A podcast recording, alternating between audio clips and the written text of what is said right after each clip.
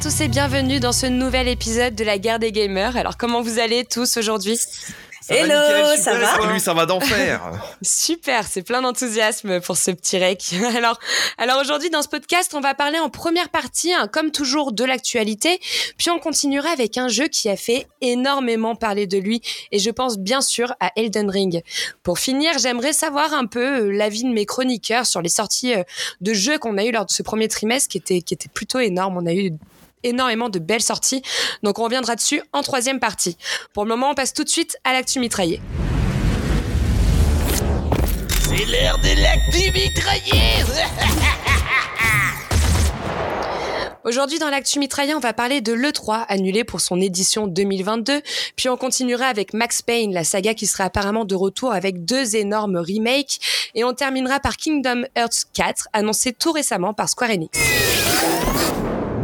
On commence donc avec cette annonce majeure dans l'univers vidéoludique. Le 3 confirme ne pas maintenir son salon pour 2022. C'est vrai, euh, comme tu l'as dit, annulé tant dans sa version physique que sa version digitale. Et cette fois, il se pourrait que le Covid ne soit pas le seul fautif comparé euh, aux années précédentes, parce que c'est vrai qu'on peut le rappeler, le 3 en 2020 avait été complètement annulé suite à la pandémie. En 2021, il avait été proposé uniquement en version numérique. Et d'ailleurs, c'était un format qui avait pas réellement séduit euh, les joueurs parce qu'on avait reproché à l'organisation que c'était un événement assez fade et qui manquait un peu de, de saveur et choses comme ça, comme on pouvait connaître sur les événements physiques. Du coup, en 2022, euh, le 3, qui devait revenir sur un format digital mais complètement revu, a été totalement annulé. Euh, du coup, on, on pourrait penser se demander est-ce que c'est la fin de ce salon ou plutôt est-ce que euh, partir pour mieux revenir? Alors l'entreprise hein, euh, précise zapper ce rendez-vous de cette année pour se concentrer sur ses ressources. Donc du coup pour 2023. Alors est-ce que c'est vrai que la crise a impacté un peu sur le salon en 2020 et en 2021 Est-ce qu'ils sont en train de restructurer un peu le salon? C'est la question qu'on se pose, c'est sûr. Moi, moi j'ai du mal à comprendre les joueurs euh, qui trouvaient que le que le 3 était fade. Euh, moi, j'ai toujours suivi en version numérique. Hein. J'ai pas eu la chance d'aller aux États-Unis pour euh, voir en physique cet événement, mais moi, le 3, ça me rappelle un peu mon enfance. Tu sais, un peu comme quand t'es à Noël et tout des cadeaux de Noël et t'as plein de surprises, etc. Le 3, pour moi, c'était ça. Vous vous souvenez, à chaque fois, on avait des trailers impressionnants, des grosses annonces, souvent en plus Mm. pour la fin d'année. Hein, on rappelle que ça se déroule généralement au mois de juin. Euh, Qu'est-ce qu'on va devenir sans le Alors, 3 c'est- Moi, je- franchement, C'est le- vrai qu'il faut, il faut rappeler que c'est l'un des salons pionniers, hein, quand même, dans l'univers euh, du gaming, qui a ouvert ses portes en 1995. C'est vraiment un peu le précurseur de tout ça. Est-ce que, voilà, c'est un peu la nostalgie qui marche, mais est-ce que ça s'essouffle pas un peu aussi, ce qu'il a fait, vu tous ces salons qui émergent aujourd'hui? C'est vrai que, comme tu le dis, euh, Jalma, et comme tu le dis également, Joss, c'est le salon qui nous faisait rê- rêver. Nous, il y a, il y a, je sais pas, moi, une vingtaine d'années, on adorait ça. Le, le moindre E3, c'était un événement de taré. On y découvrait la première PlayStation, euh, la Saturn, la Dreamcast, enfin, toutes ces choses-là. Sauf que, euh, le truc qu'on a peut-être un petit peu oublié, c'est que plus que le Covid, il y a quelques années, le salon a été ouvert au public. Et déjà à l'époque, les journalistes qui y allaient expliquaient que c'était plus devenu une foire aux influenceurs et que du coup ça perdait un peu en âme. Donc peut-être que le 3, euh, est- bah, ça vit des temps difficiles. En tout cas, euh, le 3, on était sur des prix euh, assez énormes. hein. Euh, Pour avoir une scène, c'était 100 000 dollars. Euh, pour participer à trois jours de show, c'était 250 dollars. Donc, ça m'étonne pas que là, pour le coup, ça allait. Le format digital, moi, je pense que ça leur a vraiment pesé. Hein. euh, ouais, mais alors moi, je me demande si Ah, bah c'est sûr. je, me demande ce qui, ce qui, euh, si ce qui ne leur a pas pesé, c'est effectivement aussi que maintenant euh, chaque studio ou chaque développeur en fait euh, organise ses propres événements pour faire Aussi. leurs annonces. Euh, Je sais pas. Hmm, je sais pas parce que quand justement on, en parle, euh, il y a de très nombreux, euh, de très nombreux studios, euh, de nombreux développeurs et éditeurs qui participent aux autres salons tout en ayant leur propre format. Ouais, mais par exemple, maintenant, ils attendent plus euh, l'organisation de salon pour faire des annonces. Moi, je pense notamment au, Nintendo Direct, au State of Play de PlayStation. Euh, y a, alors, après, on peut en juger parce que moi, je trouve que ces derniers temps, c'était pas des grandes annonces hein, qui ont été faites pour le coup. Mais maintenant, comme ils, ils, s'autogèrent, ils ne passent plus par le 3 notamment. Euh, Est-ce que ça coûte pas le 3 ça? C'est une question à, poser, à se Moi, poser. quand même. je, pense. Oui, je pense que ça impacte, c'est sûr. Je pense que ça impacte très certainement euh, le salon. Après, je pense qu'aussi, euh, moi, je pense que c'est la montée. Et je pense là, du coup, au Summer Game Fest qui s'est ravi un peu de cette annonce euh, avec Geoff Kingley qui, sur Twitter, s'est impressionné Ouais, de mettre aussi, un clin d'œil. aussi. Alors, C'était vachement. euh, c'est assez indélicat. C'est assez C'est- délicat. C'est assez indélicat d'avoir fait ça. Hein.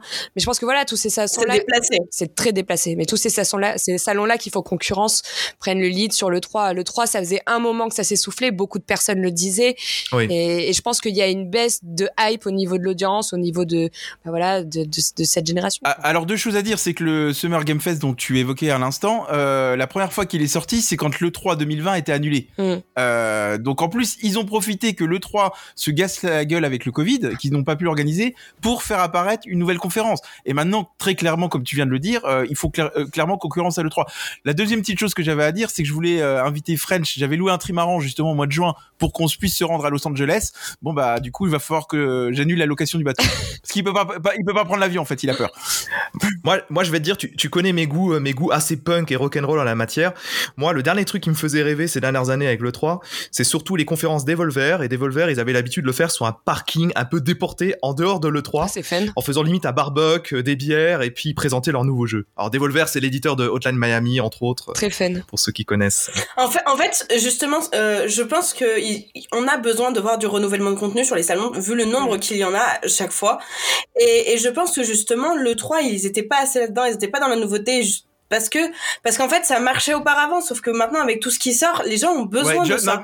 Ils ont besoin d'être maintenus Non, en haleine. Hein. euh, Nao, ce qu'elle vient de dire, c'est très intéressant. On se voit en off après. On va peut-être renouveler les deux chroniques. Bon, bon, bon, bon, allez. Vous l'avez compris, le 3 n'aura tout simplement pas de show, hein, que ça soit en ligne ou physique pour cette année. Alors, comme on le disait, est-ce qu'on doit s'attendre à une restructuration du salon? On n'en sait pas plus. Euh, dans tous les cas, on se tiendra informé et on vous tiendra informé comme toujours. On continue tout de suite avec la série Max Payne qui vient d'annoncer officiellement son comeback avec le remake de ses deux premiers épisodes.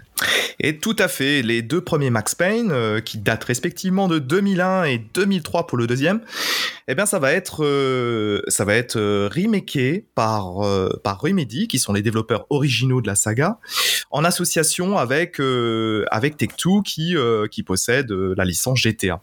Ça doit te hype ça quand même à mon avis, parce que toi qui es un passionné de Max Payne, moi je me dis, le gars il voit cette annonce, tu devais être comme un ouf. T'as dû courir euh, partout dans la rue, non? Alors, euh, euh, désolé de te décevoir, non, je n'ai pas couru tout nu dans la rue, tout simplement parce que je suis un très très grand fan de Max Payne euh, 1 et 2, euh, que ça fait ça fait un peu plus de 20 ans et que moi, je dois avouer que je suis un petit peu vieux con là-dessus. J'aime pas forcément les vieilles gloires, les voir réadaptées aujourd'hui pour euh, dans le but d'avoir un meilleur là- graphisme. Donc ça me mais, mais là je te comprends pas, parce que d'avoir une refonte, comme tu viens de le dire, des graphismes, Ouais. et en plus, à mon avis, du gameplay, Du moi je gameplay, trouve ouais. que- pour la jeune génération de gamers qui n'a qui n'ira pas forcément ces- vers ces jeux-là, euh, découvrir à travers une refonte euh, un scénario quand même qui a fait sensation à l'époque, moi je trouve ça bien pour la jeune génération. Hein. Moi, je Ah, trouve moi, ça je suis énorme. hein. totalement d'accord avec toi, Jalma. Je trouve ça super aussi. Alors sachant qu'on parle de, de Remedy qui sont les développeurs de, de Control, hein, euh, a priori Et il semble de Alan, et de Alan Wake aussi. Et de Al- aussi. Alan Wake, effectivement, tout à fait. Mm. A priori, ce serait le moteur 3D de ces jeux-là qui serait employé pour les nouveaux, les deux nouveaux Max Payne, enfin les anciens nouveaux Max Payne, vous m'avez compris.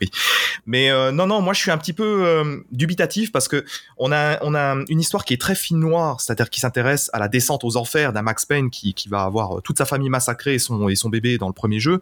Bon, c'est le début du jeu, hein, je vous spoil pas spécialement le truc. Et, et on a aussi un univers qui est parsemé de méchants, tous plus vilains les uns que les autres. C'est un petit peu les méchants euh, qu'on peut trouver dans les BD de des BD Sin City de Frank Miller par exemple. Euh, tu as aussi euh, énormément de femmes fatales. Donc les femmes fatales, c'est c'est les femmes où dès que tu les côtoies, tu peux être sûr que le héros va passer un mauvais quart d'heure. Je suis pas sûr aujourd'hui qu'on puisse encore récupérer toute cette ADN là dans un jeu de jeu d'un jeu d'aujourd'hui. Mais je demande qu'à être Mm, Mais, et- et- attends, moi j'ai une question, c'est qu'est-ce qui ferait qu'on pourrait pas récupérer l'ADN de cette, justement cette essence-là, sachant que t'étais sur un jeu de moins bonne qualité? Alors, vu quand, quand tu vois tout ce qui peut être fait aujourd'hui, moi, ce moins que bonne dire qualité. euh. Pas pour l'époque. oui, non mais oui, non mais justement par rapport à aujourd'hui, on est capable Ouais. de faire des dingueries en termes en termes d'histoire, en termes de, de, de graphisme, etc. Qu'est-ce qui, qu'est-ce qui te fait penser qu'on peut perdre ça, alors que justement, pour quelqu'un qui aime le graphisme, retrouver ça au goût du jour, en fait. Alors, Nao, pour accompagner ton argument, j'ai une question piège pour French. Il va la voir venir, c'est là. Alors, on va partir sur les films Star Wars. Tu sais, les films Oh, Star Wars, euh, ils, ont, Ouais, vas-y. ils ont été, il y a eu un remaster. En tout cas, ils ont été améliorés au niveau graphique, des effets spéciaux. Est-ce que tu les as regardés ou pas, ou t'es resté dans les versions originales? Je, je les, Sois je honnête. les ai, je les ai vus. J'ai même vu, j'ai même vu au cinéma. Je suis, je suis Ah, pas voilà. si vieux que ça. J'ai, j'ai pas eu l'occasion de voir les versions originales au cinéma. J'ai vu, j'ai vu les versions qui étaient ressorties, euh, la trilogie, la 4, 5, 6 quand elle était ressortie. Je sais plus en quelle année. Euh, non, je les ai revus. Après, euh, Il est coincé, voilà. On a la réponse. Non, avec, avec, avec, avec le temps, avec le temps, moi, je préfère l'étalonnage et la photographie originelle des anciens Star Wars. Ouais, mais- Qu'on peut encore trouver euh, sous le là, manteau. tu vois, on, par- on parle de films quand même où c'est encore autre chose parce que c'est pas le même jeu d'acteur, etc. Tu vois, tu peux perdre, tu peux perdre encore euh, de l'essence, etc. Pour le jeu vidéo, moi, je serais hype de rejouer à des jeux que je jouais étant gamine, y rejouer maintenant et me dire ah ouais, parce que il y a des fois où j'essayais de rallumer des vieux jeux et j'étais dégoûtée par le jeu parce que quand je voyais les graphismes, je me disais mais non. Alors quand j'étais gamine, je croyais que c'était une dinguerie. Oui, Alors moi, surtout que contre- là, on parle pas d'un remaster, on parle d'un remake avec une refonte d'absolument tout. Et je tiens à préciser, on ne l'a pas précisé, mais on est sur un budget qui a de, belles prétentions. Vraiment, on est sur une, une production dite triple A. Donc Ouais. moi, je m'attends à quelque chose d'assez priori, et qui peut être vraiment très agréable à retrouver, notamment pour ceux qui n'ont jamais pu connaître ces jeux-là. Moi, je trouve ça top de les refaire. Je pense que c'est une super histoire à remettre au goût du jour. Surtout que tu peux noter que euh, la saga Max Payne, elle était non seulement techniquement plutôt au point à l'époque, et en plus c'est Mhm. elle qui a euh, qui a démocratisé l'effet bullet time. C'est ça. Au cinéma, il y avait Matrix, bien évidemment, et en jeu vidéo, il y avait Max Payne. Mhm. Donc euh, bon, on va voir ce qu'aujourd'hui. Alors par passer. contre, il y a, y a quand même une, une, euh, une surprise pour le coup, c'est que je comprends pas qu'ils n'utilisent pas le nouveau moteur graphique dont tout le monde parle en ce moment, l'Unreal euh, Engine 5. Euh, et- effectivement, ils utilisent leur propre moteur graphique, mais comme il y a un peu en, en ce moment, on va dire une révolution euh, sur les graphismes dans l'avenir, hein, même si on en a très peu vu, à part Matrix justement, euh, je me demande, c'est dommage qu'ils se soient pas mis dans la brèche et de faire un Max Payne un peu sensationnel pour le coup. Ça aurait été vraiment l'occasion. D'ailleurs, dans cette news, hein, euh, juste pour faire un petit aparté avant de conclure, on a Tomb Raider qui a été annoncé dernièrement. Ah ça c'est ouf. Hein ah moi je suis comme un dingue. Ouais, bah euh, alors je, je parle de ça parce qu'il est annoncé euh, du coup sous Unreal. Hein, on a juste ça en information, donc on n'a pas voulu le traiter. Mais c'est une bonne petite news hein, quand on parle d'une sortie prochaine. Bon après, si on veut juste être complet sur la news, euh, ça va peut-être aussi être un remake du premier Tomb Raider. En fait, quand on, va, Alors, ce quand on va sur le compte ce Twitter, ne, sont, ce ne sont que des Rumeurs, rumeurs. mais ce ne sont que des rumeurs.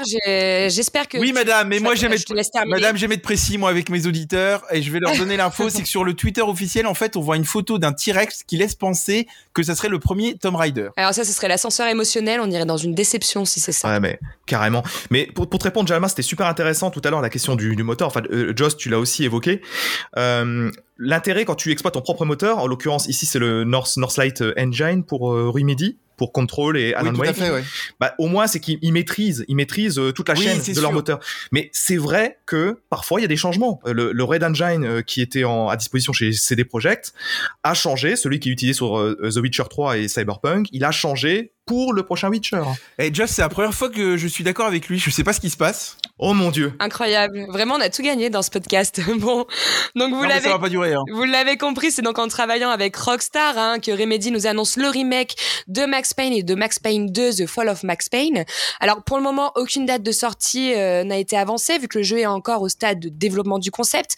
En revanche, on sait qu'ils sont prévus qu'il est prévu qu'ils sont prévus sur PC, PlayStation 5 et Xbox Series uniquement. Et, et j'ai dit une bêtise tout à l'heure, j'ai parlé de Take Two, donc euh, je m'excuse d'avance auprès de nos auditeurs. hein, c'est bien Rockstar. C'est hein. pour ça, c'est pour ça que je reprends avec Rockstar, mais c'est pas grave. hein. bon, on termine, euh, on termine du coup avec euh, bah, avec cette nouvelle qui devrait ravir les fans de la licence. Square Enix vient d'annoncer le développement de Kingdom Hearts 4 pour son 20e anniversaire. Alors effectivement, personne l'avait vu venir ce trailer de cet épisode 4. euh, c'est vraiment la grosse grosse surprise. Euh, les joueurs s'attendaient plutôt à un spin-off Mhm. euh, qu'à l'épisode 4. Euh, donc c'est effectivement c'est un jeu d'action RPG qui fait hein, une rencontre entre on va dire entre les personnages de Square Enix et de Disney. Moi je vais être honnête, d'entrée de jeu, je ne connais pas du tout la licence. D'accord. Euh, non mais vraiment, je préfère le dire. Euh, J'ai regardé donc du coup le, le trailer du 4 euh, vraiment par curiosité. Moi je te avoue que le jeu m'a donné envie. Euh, parce que j'ai l'impression que le gameplay est assez nerveux. Euh, ça me plaît bien, ça, pour le coup. Eh ben, très honnêtement, moi, alors je n'avais jamais fait les Kingdoms et je l'ai découvert avec le 3. Euh, je l'ai acheté parce que, faute de jeu, j'avais plus grand chose à faire. Je me suis dit, allez, pourquoi pas? Et je m'attendais à un jeu assez, voilà, euh, assez enfantin, assez simple. Et au final, euh, t'as quand même énormément de challenges. Les boss sont assez hard. Euh, t'as quand même vraiment le jeu est assez punchy. Alors- et en plus de ça, t'as l'univers qui est très cool. Je veux dire, tu te réfères Mm. à des, à des références d'enfance, mais en même temps, t'as ce côté de final un peu, euh, ces boss un peu incroyables. J'ai beaucoup aimé et je suis très contente de cette annonce pour le 4. Alors Joss, moi j'ai quand même une question parce que justement, je suis allé voir un peu aussi du coup l'épisode 3 euh, des vidéos tests sur internet, etc. Mm. Et je me posais une question. Euh, est-ce que le scénario n'est pas décousu avec euh, tous ces univers euh, Disney? La question que je me pose, c'est comment ils arrivent à créer un fil rouge ou un fil conducteur entre ces différents Disney? Écoute, ils y arrivent. Et, et question subsidiaire, c'est c'est des mondes parallèles, c'est quoi le truc? Parce que moi je ne connais pas la licence non plus, hein, je m'ajoute. Alors écoute, le fil rouge, ils arrivent très bien à le faire. C'est-à-dire que tu as une histoire de, bad, de base, et en fait, tu dois te déplacer au travers de différents mondes qui référencent du coup des univers Disney. Donc par exemple, dans le 3, tu démarrais dans le monde de Hercule, tu avais le monde de Réponse, tu avais le monde des Pirates des Caraïbes, en même temps en alliage avec un monde un peu post-apo à la Final. Donc en fait, tu avais des boss, donc tu as, un espèce, euh, voilà, tu as plusieurs boss où tu dois avancer. Euh, donc là, c'est des méchants un peu, bah, l'efféren- la référence de Square Enix, tu vois. Donc, t'as un peu, en fait, tout ça se mélange entre des deux qui va très bien. Je veux dire, t'es pas juste dans un univers et tu fais ton univers et après tu quittes l'univers pour aller à autre chose. Tous les univers te permettent d'accéder à la chaîne finale, en fait. Alors moi, il y a Voilà, une- il y, a une euh, information du coup euh, pour rebondir sur ce que dis euh, pour le prochain épisode. Il y a des rumeurs euh, comme quoi le prochain euh, Kingdom pourrait euh, avoir des liens avec Star Wars. Euh, en fait, quand vous regardez Ouh. le trailer à la 34e seconde, euh, on voit ce qu'on appelle un AT-ST Walker. Vous savez ce que c'est les filles parce que vous êtes passionnés de Star Wars. Euh, On qui, qui laisse penser T'inquiète, je sais moi, je sais. qui, qui laisse penser justement que ça serait en lien avec l'épisode 6, le retour du Jedi, qui ça se passerait sur la Mais ça serait pas, ça serait pas, ça serait pas déconnant. Hein. C'est un gros rachat que Disney a fait. Ça m'étonne pas du tout qu'il l'ait mis dedans, mais pas du Alors comment tout. Euh, Je voulais te dire un dernier truc. J'aimerais annoncer à nos auditeurs euh, que Nao et Joss ne connaissent pas la licence Star Wars.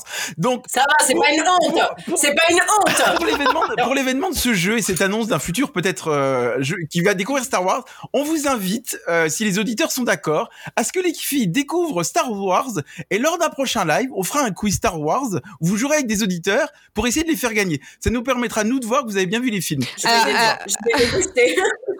je vais les tester. c'est une très bonne idée. Bon, mais en tout cas, dans. Dans ce thriller, il y a deux choses qui ont changé comparé aux trois. Que, du coup, si vous ne l'avez pas fait, vous pouvez pas savoir. Mais la Keyblade, qui est l'arme principale de Sora, là, on, on, on aperçoit du coup qu'il y a un mode grappin, ce qu'on n'avait pas auparavant. Donc, ça va encore ouvrir une ouverture de gameplay, un kiff total. Et on voit également l'apparition de, de systèmes de build. Donc, euh, moi, c'est des questions que je me pose. Ça va être trop cool, je pense, parce qu'on est déjà dans une liberté totale. Le gameplay est assez officime. Donc là, ça va encore rajouter pas mal de choses. J'ai très hâte de le découvrir. Et très honnêtement, avant qu'il sorte, euh, je vous recommande d'aller faire le 3. Il se fait assez rapidement et c'est vraiment très sympa. Donc, euh, Bah si tu veux, on pourra faire un règle là-dessus quoi. ouais, franchement, moi, je serais contente. hein. Moi, Honnêtement, Moi c'est cru assez sympa. euh, j'ai cru comprendre qu'il fallait limite faire toute la saga, sinon on trouvait l'histoire fouillie. Alors, Alors, pas la, sa- pas, la, pas, pas la saga, c'est une trilogie. Hein. euh, ça a débuté en 2019 avec l'histoire Ouais. de Sora. Euh, Ouais. Donc, pas toute la saga. Moi, honnêtement, j'ai fait que le 3 et celui d'avant ne m'a pas manqué parce que au final, tu repars un peu dans un nouveau mood avec des nouveaux méchants, avec une suite logique. Donc, pour le coup, ça m'a pas totalement choqué. Après, euh, les, T'inquiète perso- pas, les French. personnages, tu les découvres au long de l'aventure. euh, j'ai pas du tout été perdu. Et j'ai pas fait, je me French, pas pendant fait un... Pendant qu'on fera les jeux, ils découvriront Star Wars et puis ils vont savoir enfin qui est Dark Vador. Yeah À l'heure actuelle, Kingdom Hearts 3 n'a ni date de sortie, ni plateforme annoncée. Alors je Comme- précise que c'est le 4. Hein. 4, putain, oui, excusez-moi, j'y arrive pas. 4. Donc, comme je vous l'ai dit, on sait que Sora euh, fera une nouvelle fois partie du cœur de l'intrigue et qui fait euh, la suite, en fait, de cette trilogie, hein, comme je le précisais auparavant, qui a débuté en 2019. Moi, personnellement, j'ai hâte. J'aimerais beaucoup que vous fassiez. Je pense que ça va vous hyper aussi. Allez, avec plaisir, on c'est notre défi. Allez, Allez, ça marche. C'est terminé pour Vendu. cette actu. On passe tout de suite au clash du mois.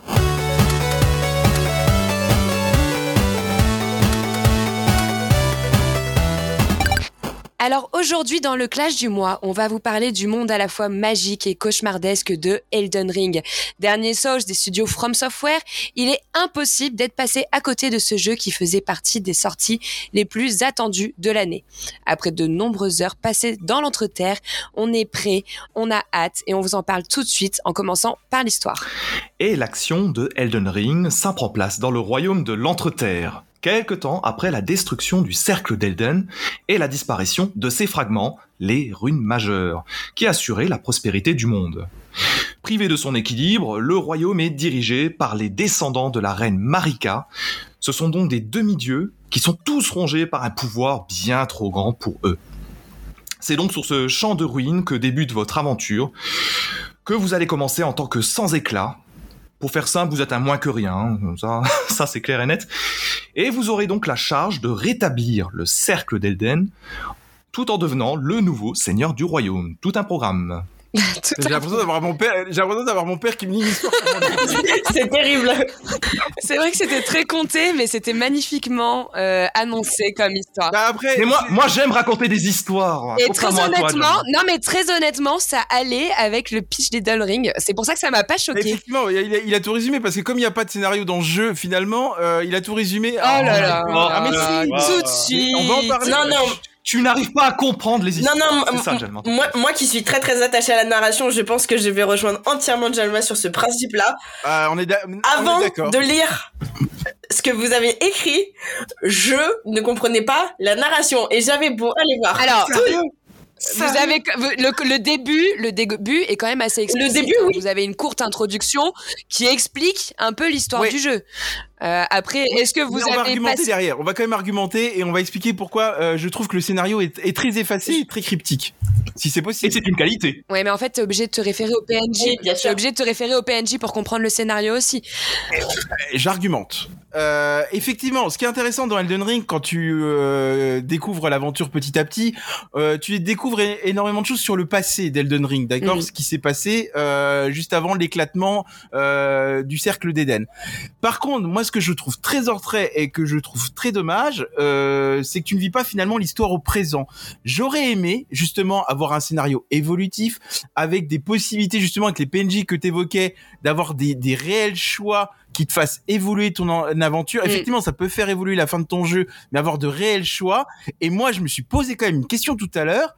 Euh, George R.R. Martin, qui justement a été connu quand même pour Game of Thrones, où tu as des enjeux politiques, tu as des choix euh, qui te font évoluer d'épisode en épisode. Pourquoi on ne retrouve pas ça dans Elden Ring? Je trouve ça dommage. Finalement, c'est très intéressant de découvrir le passé du jeu, mais tu ne vis pas l'histoire au Bah, moi, en fait, Alors, il me semble, il me semble que déjà, euh, excuse-moi Nao, qu'il a travaillé uniquement sur euh, euh, le monde, pas sur l'histoire, mais sur l'univers, le monde en général, avec les créatures, avec l'ambiance qu'il avait donnée.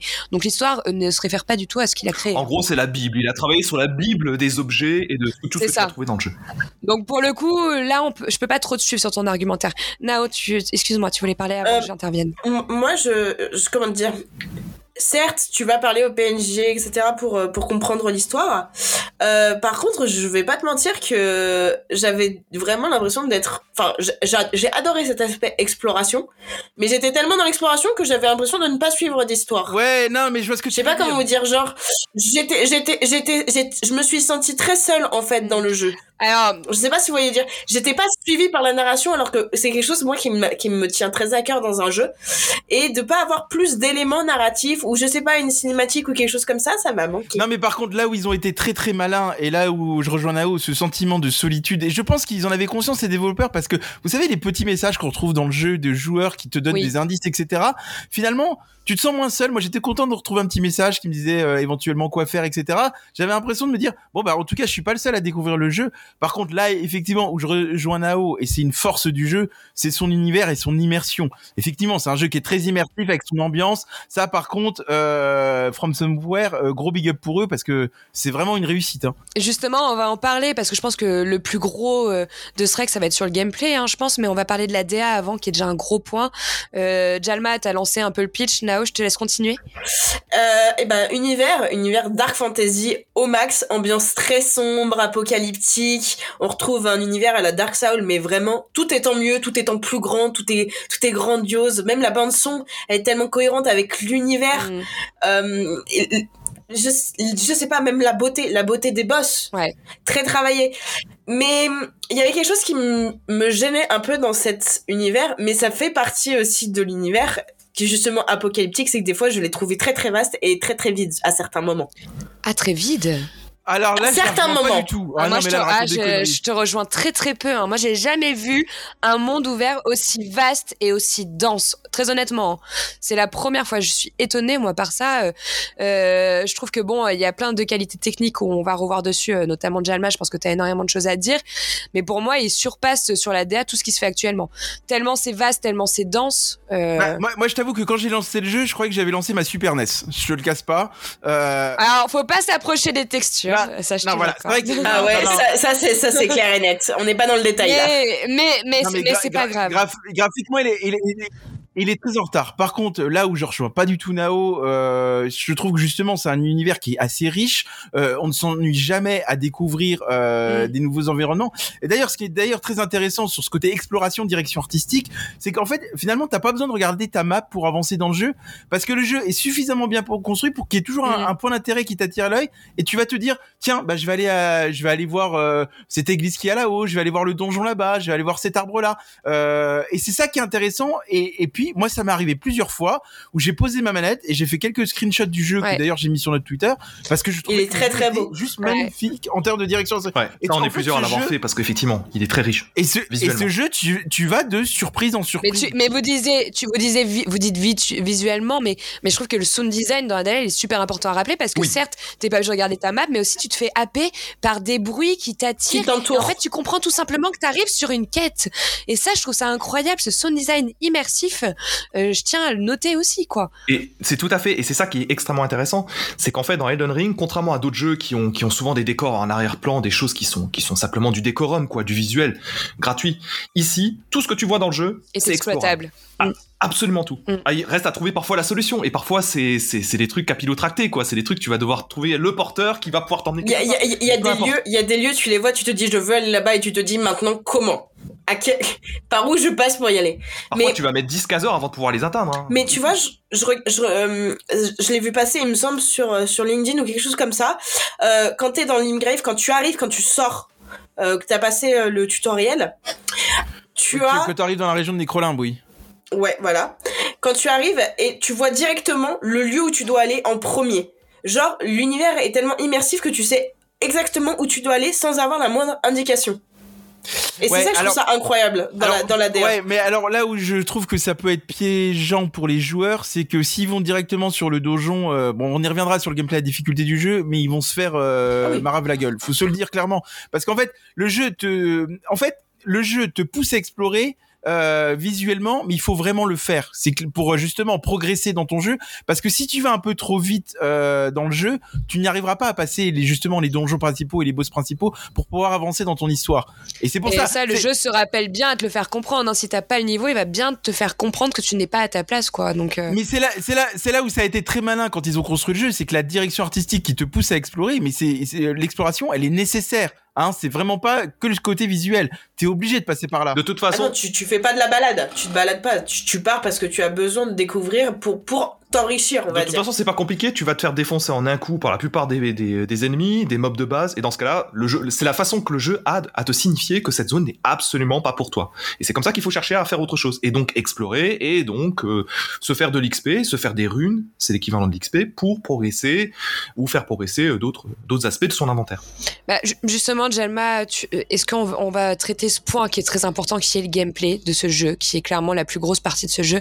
Jalma, je voulais que t'en parles un peu au début, et après on va échanger avec toi.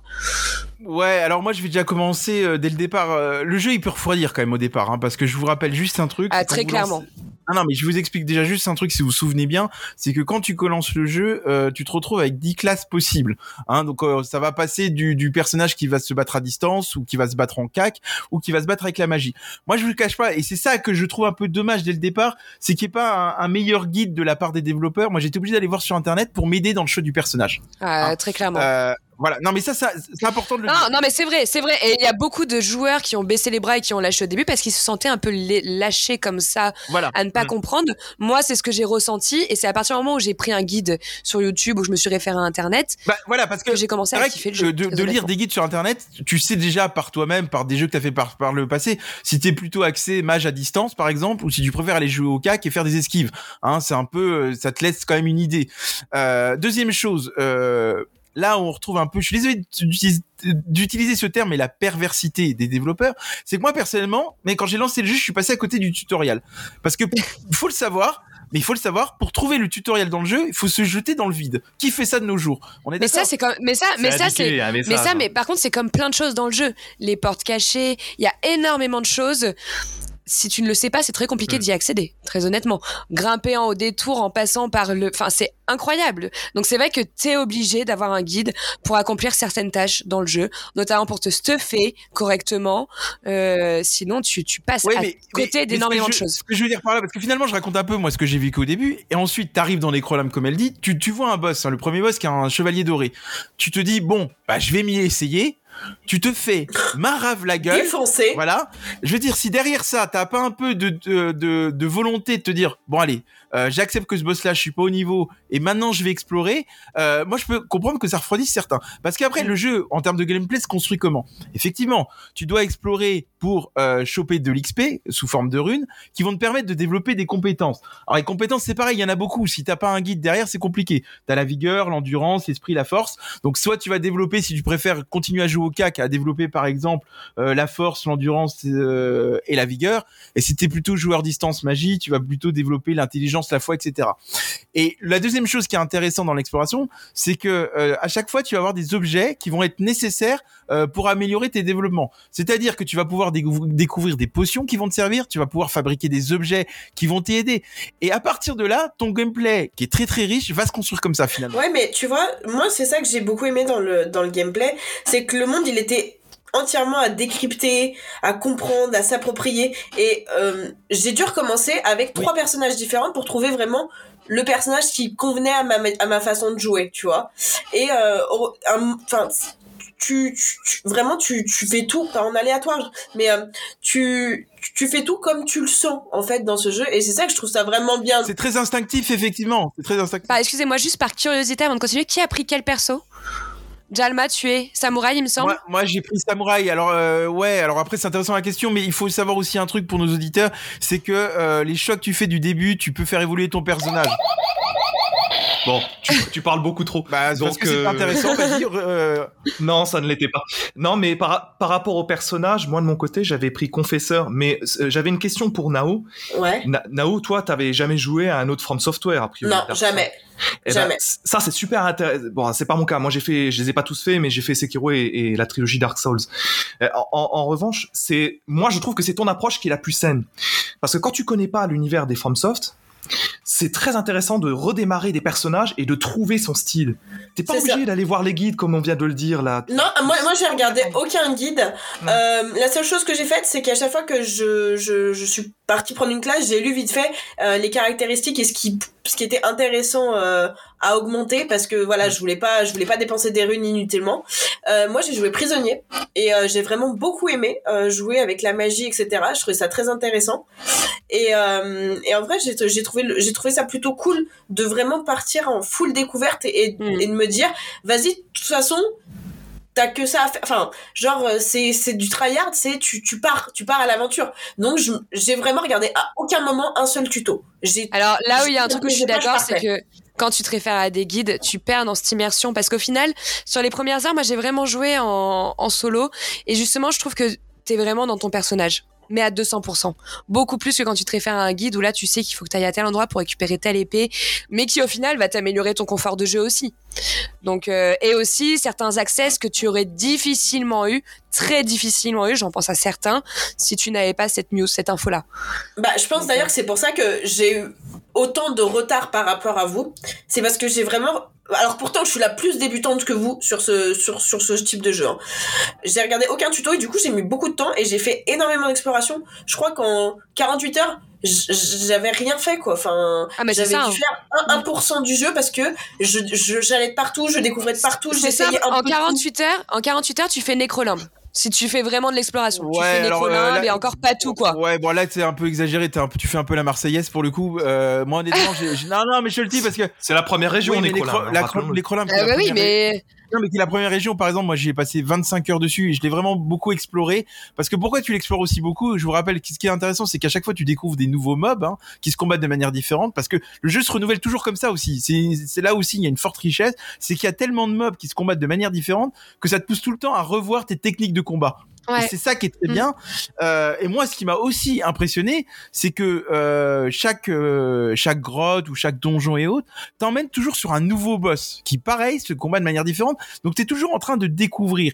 Et là où le jeu se veut moins frustrant et pas frust pas trop frustrant, et je pense que c'est pour ça qu'ils ils les ont vou- voulu l'ouvrir sur un plus large public, c'est que tu as, on a ce qu'on appelle des sites de grâce qui va te permettre de repop pas trop loin de l'endroit où t'es mort et t'as pas euh, toute cette grande map à retraverser quoi. La vraie, la vraie grande nouveauté par rapport au site de grâce, ça, ça reprend en fait les, euh, des, euh, un fonctionnement similaire à ce que tu avais dans Dark Souls. Mais la vraie différence dans Elden Ring, c'est que cette fois-ci, tu as des maps complètement ouvertes. C'est-à-dire que cette fois-ci, tu peux grosso modo explorer vraiment partout. hein, Il y a quelques exceptions. Et les sites de grâce que tu cites pour te TP, ils sont effectivement très rapprochés. Ce qui fait que c'est moins frustrant qu'auparavant de mourir, euh, mis à part que tu perds tes runes. Et bah justement, moi je vais react dessus parce que je suis une des rares, il me semble que j'ai été la seule à jouer en, en multi sur Elden Ring. Et si j'ai bien une reproche à faire sur le jeu réel, c'est le mode multi. Parce que les sites de grâce, quand tu es en multi, tu ne peux plus les utiliser. Oui. Oui, effectivement, oui. Euh, tu ne peux plus les utiliser. Euh, autre point et super négatif quand tu lances ton mode multi par exemple, tu vas retourner sur un site de grâce, il y a pas de souci. Par contre, tu vas retourner sur ta partie. C'est-à-dire que tu vas devoir recommencer à poser au sol pour pouvoir atterrir dans le monde des autres. Et au final, les sites de grâce, si tu pars en mode exploration, tu peux même pas les récupérer sur la route. Tu vas devoir refaire tout le trajet parce qu'en fait, tu vas pas pouvoir le récupérer. C'était intéressant, mais moi, ça m'a beaucoup frustré les sites de grâce en, en multi. Hein. Effectivement, après, après les, les, les sites de grâce sont, enfin, déjà, c'est- ça reste des jeux solo from software, donc effectivement, euh, je suis pas sûr que ça soit très axé multi. Euh, après, voilà. Mais je les- pense que ça peut être intéressant, ça peut être assez fun à faire un multi. T'en as pensé quoi d'ailleurs de ce multi au final, Nao? En vrai, c'était très très cool. Par contre, il faut savoir que quand tu rentres en multi, les boss ils sont encore plus durs que si tu joues en solo. Oui, bah, heureusement, je... Ouais, donc le niveau de difficulté Le, s'adapte. le, le, ni- le, le niveau est quand même hardcore. Et euh, quand tu rentres en multi, parce que par exemple, moi je jouais avec, euh, je jouais avec mon conjoint, lui qui avait un niveau très élevé, et bah quand il venait sur ma partie, son niveau s'adaptait au mien. D'accord. C'est-à-dire que s'il avait euh, posé des runes, etc., pour avoir euh, tant de potions, etc., il allait retomber au même nombre de potions que moi. oui, bah après, ça reste un jeu qui se veut difficile. D'ailleurs, c'est la nature. From software Oui, bien sûr. ça. Mais du coup, je trouve que ça gâche un peu le multi Après, moi, sur si, certains si points. vous voulez, moi qui suis fan quand même de, de, de From Software, enfin fan, j'ai pas fait les Dark Souls, je vais être honnête, j'ai fait Sekiro. Euh, moi, je trouve quand même, et les développeurs l'avaient annoncé, que le jeu est quand même moins dur euh, que ses prédécesseurs. Hmm. Moi, j'ai pas eu de, de, de réel- Ils l'ont rendu, oui, ils l'ont. J'ai pas eu de, j'ai pas eu de réel moment de difficulté dans le jeu. Euh, j'ai Que pas. tu n'as pas fini quand même, précise-le. Hein, T'es quand même euh, D'ailleurs, d'ailleurs, euh, French, tu es sur la fin, toi, de Elden Ring. ouais, quasi, quasi au bout. Tu, tu Alors- le fais traîner hein, pour. euh, Ouais, je, je le fais traîner par plaisir parce que c'est un, c'est un, c'est un véritable régal, on l'a dit, de direction artistique, de découverte, parce que c'est vraiment chaque session tu apprends des choses. Chaque session tu peux parfois rager aussi. Ceci Oui. dit, moi je, je- je vais re- re- juste reprendre sur la difficulté. C'est vrai que c'est le plus accessible des From Software, ça il faut le dire. Mais plus accessible ne veut pas dire que c'est facile, Mm. en aucun cas. Et surtout, ils ont été très malins. euh, le cheminement obligatoire du jeu, il est euh, il a une courbe qui est assez assez haute. Alors après, quand on est comme Jalma, qu'on maîtrise les choses, on peut trouver ça facile. Mais il y a beaucoup beaucoup de choses annexes. C'est ça. Il y a même des régions entières, hein, pas trop en dire, qui sont totalement annexes. Vous, vous n'allez peut-être même pas les voir. Et alors là, niveau difficulté, vous retrouvez vraiment le sadisme de From Software pur et dur. Et ça fait partie, selon moi, des plus durs From Software qui existent sur certaines Moi, choses. je pense si on, on- on parle juste de difficultés simples, c'est pour ceux qui ne sont pas amateurs du studio, euh, qui ne connaissent pas vraiment euh, cet univers-là, c'est de démarrer dans un jeu comme tel où on est lâché vraiment. On n'est pas dans un jeu couloir hein, comme ils ont pu faire auparavant ou semi-ouvert. Là, on est vraiment dans un jeu totalement ouvert et c'est vraiment à toi de te débrouiller. Tu n'as rien, tu n'as aucun point sur la map, tu n'as aucun pin, tu n'as rien. Et ça peut être la difficulté pour moi. Je pense si tu pousses pas le jeu, si tu ne connais pas et que si tu ne pousses pas, sa difficulté c'est de vouloir s'acharner à réussir et à avancer. Tu peux très vite décrocher. Donc ça c'est une certaine difficulté a, en soi. il y a une, il y a une comparaison très très simple pour euh, si vous n'avez pas encore joué à Elden Ring pour vous donner une idée. Vous prenez Zelda Breath of the Wild, Mm. voilà, c'est à peu près le même le même principe au niveau de la map qui est très dépouillé. Et euh, dites-vous juste que dans Zelda Breath of the Wild, il y a, y a une, une adaptation du niveau suivant les camps que vous allez explorer. Dans Elden Ring, absolument pas. Il y a des niveaux prédéfinis, il y a des zones qui sont clairement trop dures dès le départ et d'autres qui sont un peu plus faciles. Et c'est bien, tu soulèves un très bon point. Est-ce que euh, ce jeu qui se veut euh, libre et liberté, enfin accessible à la liberté, est-ce que c'est pas rattrapé par la difficulté du jeu? Moi, je vais prendre juste un exemple. Après, Je vais prendre juste un exemple. Euh, à- suite au premier donjon de Nécrolimbe, j'avais deux possibilités, soit d'aller dans la deuxième région, Liurnia, ou d'aller à Kaelid. Et ben, j'ai pas pu aller à Kaelid. Alors, j'ai pu m'y rendre, hein, effectivement. C'est pas qu'on m'a interdit d'y aller, mais tu te fais tellement défoncer là-bas que finalement le jeu te repousse quand même à revenir dans ta deuxième région. Donc, je me dis finalement, ce côté monde libre ouvert, euh, sans remettre en côté le question exploration, n'est pas rattrapé par la difficulté du jeu. Ce qui est faux, ce qui est faux, parce que alors oui, tu ne peux pas combattre euh, les méchants de Kaelid et encore certains sont accessibles euh, à ton Mm. niveau de Nécrolimbe. Si, je l'ai Ouais, fait, Jama ouais. me ne dit pas c'est faux. Bah, Certains pareil. sont accessibles à ton niveau de Nécrolimbe. Simplement les boss, etc. ou les mid-boss, c'est sûr qu'ils seront pas accessibles. Euh, après, Kaelid, si tu veux l'explorer, tu peux l'explorer. Tu as la liberté de l'explorer. Et moi, j'ai exploré tout Kaelid juste après Nécrolimbe, bon, sans avoir euh, tué des boss ou quoi que ce soit, mais j'ai fait l'exploration de Kaelid. Donc non, je ne suis pas limitée dans mes déplacements et dans mon open world. Pas du tout. Je suis limitée dans mon avancement de mon aventure, Ta mais progression. mon exploration est ouverte. Voilà, dans ma progression, mais dans, Mm. dans mon exploration, pas du tout. Et, et puis, comme vous l'avez dit aussi, on, on se veut sur un jeu entre guillemets plus accessible, mais euh, faut, faut partir, enfin, faut partir sur le simple fait qu'il y a énormément de personnes qui n'avaient jamais joué à des jeux From Software, qui ont joué à ce jeu et du coup, pour eux, c'est un univers tellement nouveau que la difficulté, elle est aussi là. C'est, c'est, ça, moi, pour n'y avoir jamais, enfin, pour, pour avoir fait aucun autre jeu. J'ai vu de la difficulté là où toi tu n'en aurais peut-être pas vu, mais parce que moi j'avais pas l'habitude de ce genre de jeu. Mm, mm, complètement. Complètement. Vraiment, moi, j'ai 10 heures d'adaptation sur le jeu. J'ai eu 10 heures d'adaptation sur le jeu, je pense. Ouais, mais à peu près pareil. Bah moi, bah moi, écoute, au bout de 70 heures, j'ai encore les... je m'adapte encore, tu vois. Mais ça, c'est compréhensible. Le fait qu'il faille s'adapter euh, après 10 heures ou 70 heures, ça, c'est tout à fait normal. Et, je vais vous dire, après 100, 100 heures encore, il y a encore des trucs qu'on apprend, donc euh, c'est assez Mm. dingue. Mais euh, il y, a, y a quand même des, des petits défauts par-ci par-là. Enfin, Jama, t'en as déjà évoqué, euh, Na- Nao aussi. Non, on n'a pas encore parlé de l'inventaire. Merde, j'allais venir, mais pas forcément sur ce que tu crois. Mais euh, non, mais euh, parmi les choses moi qui me qui m'embêtent, même si bon bah j'en ai déjà fait quelques-uns, euh, c'est par exemple les objets. Les objets que vous allez trouver, alors c'est bien, ils ont un récit, vous avez une description, tout ça. Par contre, très rarement, vous allez avoir une idée de comment les associer avec quoi pour obtenir quelque chose d'intéressant. Tu fais quoi? Tu penses aux, tu penses aux tableaux qui se réfèrent un petit, aux, enfin aux objets qui sont un peu en référence à la map ou tu penses aux objets qu'on va pouvoir utiliser pour nous-mêmes? Je pense à des cons euh, je pense aux fruits par exemple, je D'accord. pense à, aux muguets, je pense aux, à certains consommables également. Non, puis au-delà de ça, si on pousse un peu aussi ton, ton, ton raisonnement, euh, c'est que tu, euh, j'aurais préféré avoir du loot aléatoire sur les boss. Alors je vous je m'explique, c'est-à-dire qu'il y a certains boss qu'on va on va faire dans des grottes et autres. Et par exemple, si toi, moi qui me suis orienté vers du cac, hein, euh, des fois je vais par exemple avoir un bâton de mage. Et comme moi je fais très peu de magie, euh, il y a des objets, je me dis bon c'est bien, tu vois, tu sais que c'est un bel objet pour un mage, mais pour toi qui joues au cac, as- tu trouves moins Il d'intérêt. est pas adapté. Et voilà, et, et je trouve- ils auraient dû peut-être faire des loots qui s'orientent en fonction des sur le quoi tu Ouais, t'orientes mais, ouais, mais là, je pense que c'est encore dans la perversion de From Software. C'est-à-dire que tu veux cet équipement, et ben tu retry, retry, retry. Tu peux passer 30 minutes pour avoir le casque que tu voulais ou quoi que ce soit. Je veux dire, ça c'est normal. Tu vas pas avoir. Ça serait trop facile qu'il tombe ton truc que tu désires. euh, Mais, genre, mais sans, sans- parler de trucs que tu désires, mais ce moment où tu vas, des fois, tu vas te taper un boss et par exemple, moi en tant que mage, des fois, je vais avoir des, enfin, tu vas, tu, tu, tu vas tomber sur des objets qui n'ont, enfin, tu, tu n'utiliseras jamais et t'as de la frustration de te dire, je viens de me battre contre un boss, j'ai donné corps et âme et sueur pour Et le tu battre. as quoi? Une petite rune. Non mais il y a autre chose dont je voudrais parler quand vous êtes sur les objets et ça c'est quand même French qui m'a débloqué. Je vais vous parler juste d'un personnage qui s'appelle Roderica euh, qui m'a donné une quête dans un donjon. D'accord? Jusque là parfait. Je ré- alors je ne savais pas ce que je devais faire, je devais trouver un objet dans le dans le donjon. Le hasard fait bien les choses, j'ai trouvé l'objet sans le savoir d'ailleurs.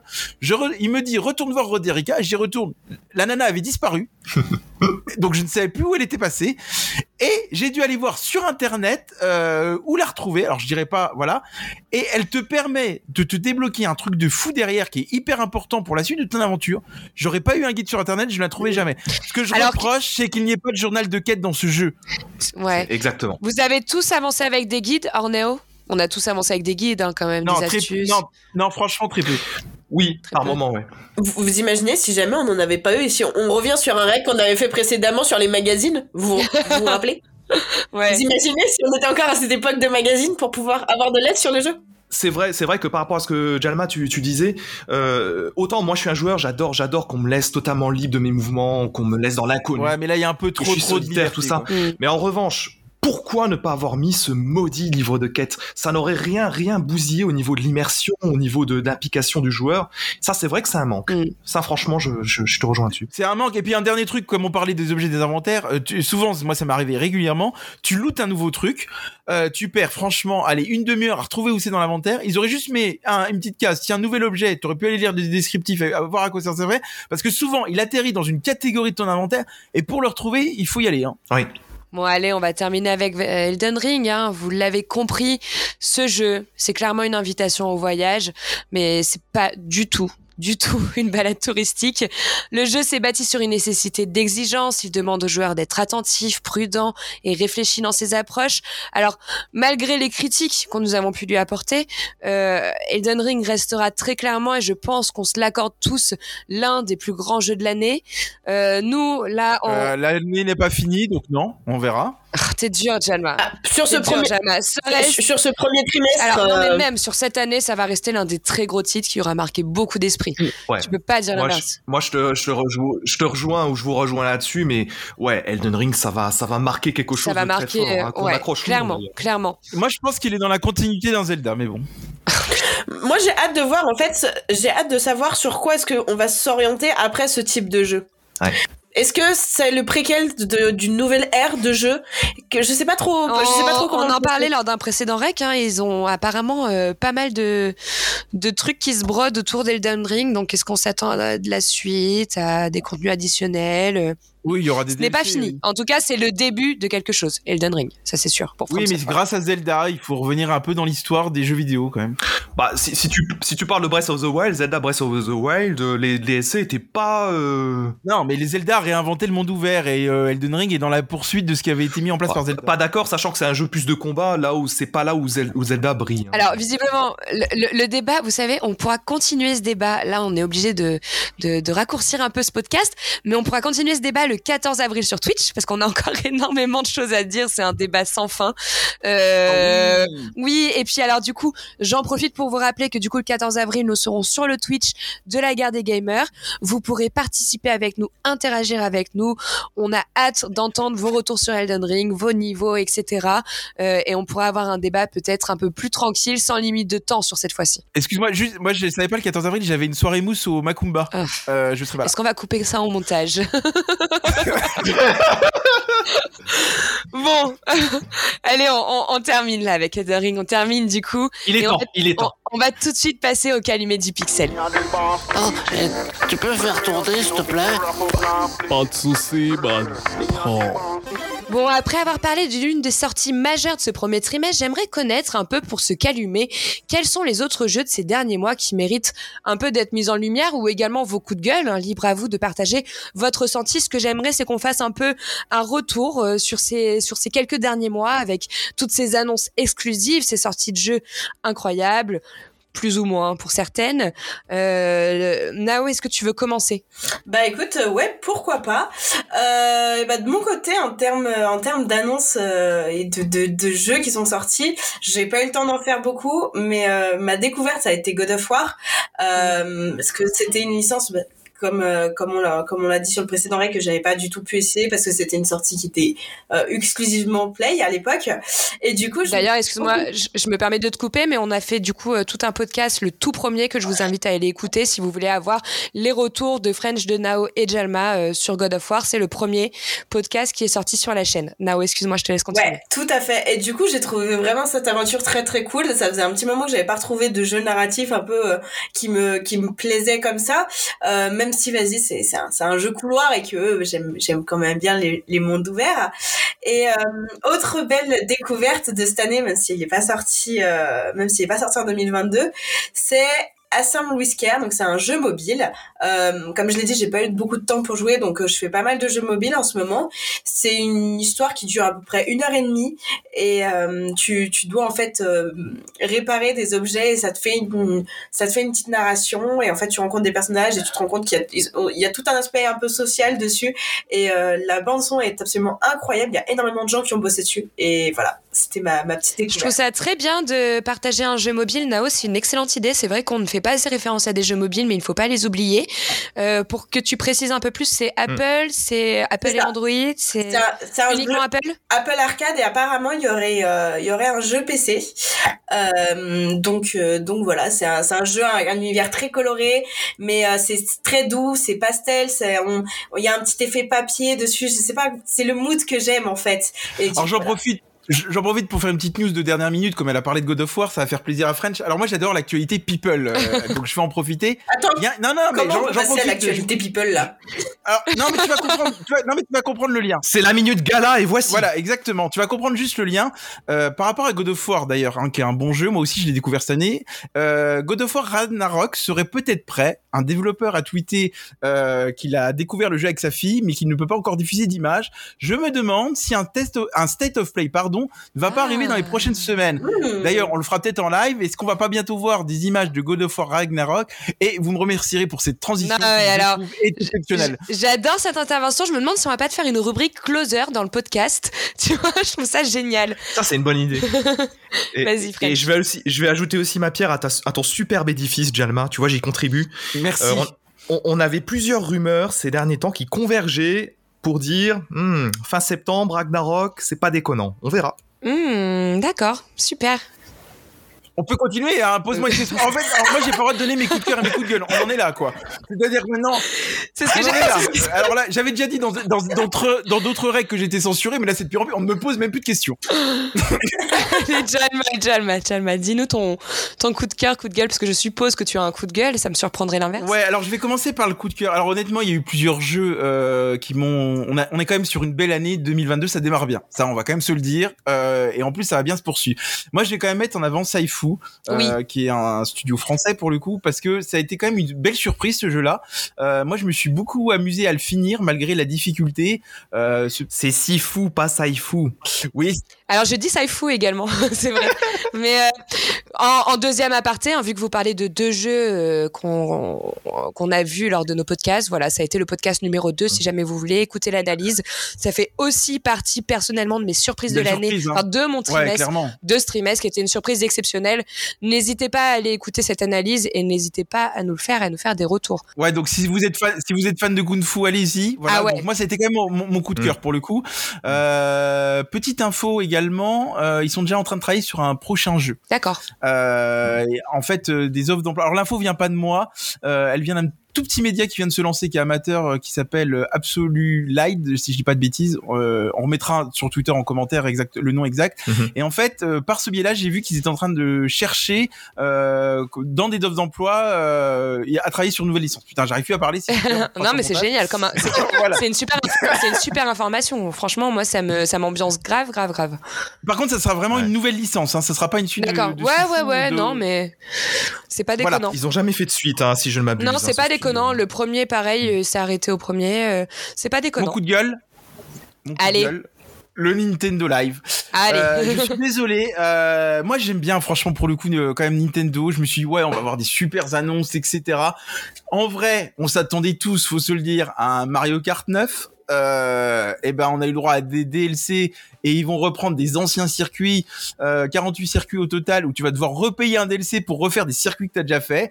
Grosse déception de ouf. Moi, je m'attendais aussi, pourquoi pas, à un nouveau Mario. Bah, déception, pas de nouveau Mario. On apprend il y a peu de temps qu'en plus Zelda a été reporté au printemps 2023. Euh, allô Nintendo, euh, qu'est-ce que qu'est-ce qui va être bien comme jeu cette année? Parce que là, euh, Non, non, non, non. Alors, euh, je suis désolée de rebondir là-dessus. À un moment donné, je trouve ça pas trop mal que Nintendo repousse la sortie de Zelda parce que je me dis c'est pour avoir un jeu qui soit pas adéquat ou adapté, je, c'est, hors de question. Euh, pour Nintendo, il faut savoir qu'il y a quand même pour euh, Mario Kart, il, faut savoir qu'il y a quand même beaucoup de personnes qui sont hype des annonces parce que c'est quand même 48 nouveaux circuits, dont certains qui, qui n'ont jamais pu essayer. Donc euh, Nintendo Direct, je vais pas te mentir, pour moi c'est l'un des seuls directs qui valait un peu le coup. Parce Oh, quand tu regardes Un peu le coup, mais t'es fou. mais elle raconte n'importe quoi. Non, mais arrête, non, non, non, je suis désolée. arrête. elle a- non, non, non. On- C'est un on scandale. On attendait, on attendait, il y a une annonce qu'on attendait et qui est toujours pas sortie. Je suis désolé, c'est Bayonetta 3. Mm. Oui, mais Mm. Voilà.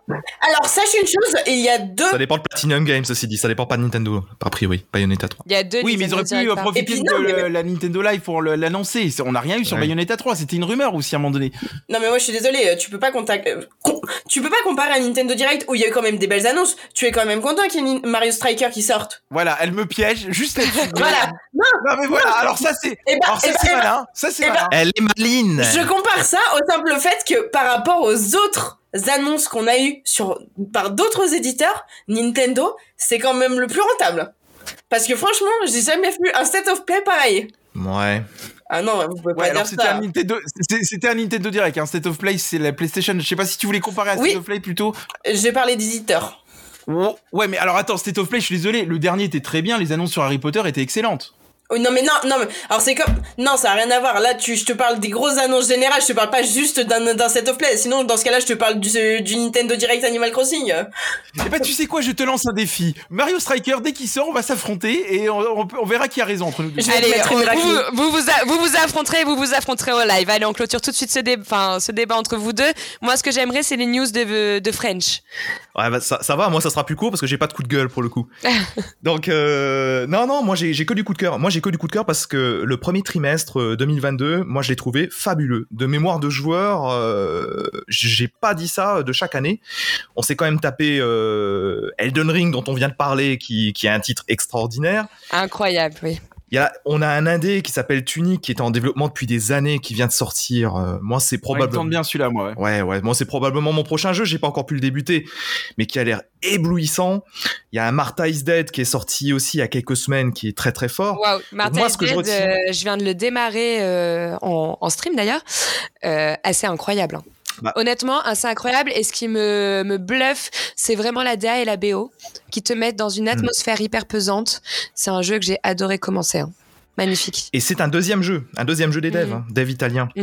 Et ça c'est assez remarquable. Et en fait, on a, c'est pas la peine de tous les énumérer, mais il y a on a tous des jeux de cœur, si fou, bien entendu, j'ai j'ai surkiffé de mon côté, et on a beaucoup, beaucoup de belles choses dans beaucoup de domaines, et ça prouve qu'il y a une vivacité de développement dans le média jeu vidéo qui est complètement dingue en ce moment. Puis là, il y a- il y, a du jeu intéressant qui arrive aussi. Il Oui. y a Trek to Yomi qui est très Ça attendu. va, être, il y a ça va être une année incroyable. Dans tous les cas, hein, sur toutes les sorties même qui sont à venir. Là, je voulais juste qu'on fasse un bilan de ce premier trimestre, mais sur les sorties prochaines, jusqu'à la fin de l'année, je pense qu'on est sur une année qui est assez exceptionnelle au terme de sortie de jeu, là, cette année. hein.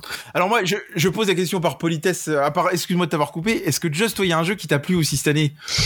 Ouais, mais alors moi, j'aimerais parler d'un jeu qui passe un peu à trave et au final, qui est un jeu, qui est un jeu énorme. Alors que j'ai commencé et que malheureusement, je n'ai pas pu, euh, bah, pour le moment, terminer ni même vraiment aller très loin. Mais Pokémon Arceus. N- Non, alors Pokémon Arceus, je l'ai commencé, je t'avoue que j'ai j'ai détaché quoi. Ah, ouais. T'as laissé tomber. Ouais, j'ai- j'ai j'ai commencé, j'ai laissé tomber, hein, il m'a un peu saoulé. Euh, non, je voulais Pourtant, les joueurs l'ont apprécié. Ouais, pff, je- non, c'est pas, c'est ma- c'est pas, c'est pas ma cam. Par contre, je voulais parler de Horizon Forbidden West. Je voulais parler d'Horizon Forbidden West, qui, euh, pour moi, euh, pff, Il est sorti cette année Parce que j'entends, j'en entends plus Non, parler. mais non, mais vraiment, malheureusement, ça, ça, ça non, Moi, ça non, non, c'est, c'est un jeu. Alors sur Twitter, moi, je l'ai vu avec euh, la communauté. Ils ont fait, il a fait quand même pas mal de bruit. Il a eu énormément de très bons retours, de très bonnes critiques. Graphiquement parlant, il est incroyable. Il est carrément Hmm. au-dessus du niveau du 1. Franchement, vraiment, euh, tout l'univers. On est sur, vraiment sur une construction qui est beaucoup plus solide, qui est très fluide, qui est encore plus beau que le premier. L'histoire qui Hmm. reste, qui reste, enfin, qui, les, les- j'ai fait quelques heures, hein, je suis à une dix, quinzaine d'heures, euh, me, me saisit déjà. Euh, Aloy, j'adore la retrouver. Personnellement, c'est l'un des personnages de Sony, pour moi, que je préfère. Hum, Donc- très beau personnage féminin. tout à Ouais, fait. très beau personnage. Euh, alors, je, je tiens, voilà, à mettre un petit point sur ce jeu. Je pense que de toute façon, euh, on vous fait pas de podcast dessus parce que nous sommes que deux à être euh, PS5. Ouais, bah d'ailleurs, je voulais lancer un appel parce que moi, j'avais fait le, le premier du nom sur PC. Vraiment, euh, j'avais très peu suivi ces annonces de jeux à l'époque, hein, parce que je m'intéressais moins du coup aux jeux PlayStation. Moi, Horizon, c'est vraiment le premier. Hein, du coup, je parle, je l'avais adoré tant Mm. pour sa direction artistique que son scénario, mais aussi la nervosité de son gameplay. Mm. C'est un jeu, je me suis jamais ennuyé. Ça a été vraiment peut-être un de mes coups de cœur des cinq dernières années. Et pourtant, Dieu sait que j'aime Assassin's Creed. Maintenant, s'il vous plaît, Sony, n'attendez pas 2-3 ans pour ça. sortir les jeux sur PC, s'il vous plaît, parce que nous, on a envie aussi, les joueurs PC, envie de découvrir ce, ce, cette deuxième épisode. Mais quoi. je pense qu'on vous fera une petite rubrique, nous, euh, déjà avant cette sortie PC avec euh, French pour vous en parler un petit peu. Pour le moment, on n'a pas eu le temps, il y avait tellement de jeux à traiter. Mais j'aimerais vraiment qu'on parle d'Horizon. Vraiment, euh, moi, je. ça, j'ai- ça tombe bien, Nao et la poneige, donc je l'emmènerai aux écuries. Non, mais j'attends de terminer Elden Ring pour terminer celui-là. Mais vraiment, on est dans une richesse, une variété qui est époustouflante. Euh, je me languis juste de découvrir les mondes sous-marins qui font partie euh, d'une nouveauté un peu dans le jeu et qui ont l'air Ouais. magnifiques avec des couleurs euh, incroyables. Euh, j'ai vu ce que j'ai pu notifier moi déjà pour le moment, c'est qu'il y a une amélioration énorme qui a été apportée dans les combats et que le gameplay ça le rend vraiment d'une intensité folle. Euh, les aventures pareil qui fourmillent d'une variation différente, c'est c'est incroyable. Donc je me languis d'y retourner. Je tenais à mettre un point d'honneur dessus parce que c'est vrai que le pauvre, il s'est fait un peu happer par la sortie d'Elden Ring. Euh, mais Et, il et ne, French, il il en a pensé il- quoi de ce jeu il ne démérite pas. French, French, alors French l'a terminé en l'occurrence. Ouais, je, je l'ai terminé. terminé. J'ai terminé, et pour être tout à fait franc, je l'ai un peu rushé sur la fin parce qu'il y avait un certain Elden Ring qui m'attendait. hein, donc euh, voilà. Ouais, c'est ça. Mais, mais ceci dit, euh, t'as tout à fait raison et tu vas être surprise, euh, comme beaucoup, comme beaucoup de joueurs qui vont y toucher, parce que les mondes sous-marins, c'est pas qu'un gimmick, un truc à la con euh, qui te sert juste à explorer en, en souterrain, sous-sol, euh, en sous-marin. En fait, c'est vraiment un truc qui est exploité dans, dans certaines quêtes annexes, certaines histoires principales et qui, qui modifie complètement la donne. Donc ça, c'est plutôt pas mal. Non, moi, je l'ai bien aimé aussi. Hein, il, a une, il a une somptueuse DA. On en reparlera par la suite. Là où il pêche un peu, c'est que On en- que, vas-y, vas-y, c'est intéressant. son, le, le- son côté, son côté 1.5 un petit peu euh, trop présent. Oula Donc t'es en train de dire que le... Attends, parce que ça c'est quand même un gros truc qui vient nous annoncer. Que l'épisode 2 c'est un 1.5. Donc attends, c'est un DLC Il est un petit peu 1.5. Mais on en reparlera. C'est simplement du teasing. À ce On en reparlera. On va garder ça. On va garder ça pour. euh, Peut-être qu'on le fera au détour d'un live Twitch, si c'est pas euh, la formule d'un podcast vu que vous ne l'avez pas fait. Euh, écoutez, on en reparlera parce que j'aimerais. Je pense qu'il y a beaucoup de choses à faire. Moi, il faut que je passe un petit peu plus de temps dessus. Euh, quand tu disais les mondes euh, sous-marins où ce n'est pas simplement euh, de la balade, c'est vrai que j'ai regardé Dead Gig en live et j'ai pu voir quelques missions annexes sous l'eau euh, que j'ai adoré euh, voir avec lui. Euh, mais ça, on fera le détour. On fera le détour autour d'un d'un rec ou d'un live, on verra. Euh, on va s'arrêter tout de suite parce que euh, le Ouais, temps ça tombe bien on parce que moi j'ai pi- j'ai piscine en plus. Ouais. non, mais Le on avait tellement, de, on avait, on avait tellement de choses à dire euh, sur ce podcast euh, qui était assez énorme avec Elden Ring, avec tout ça. Euh, je vous remercie une nouvelle fois de nous suivre, de nous avoir écoutés. J'espère que notre contenu vous plaît au quotidien, que vous aimez partager ces aventures avec nous.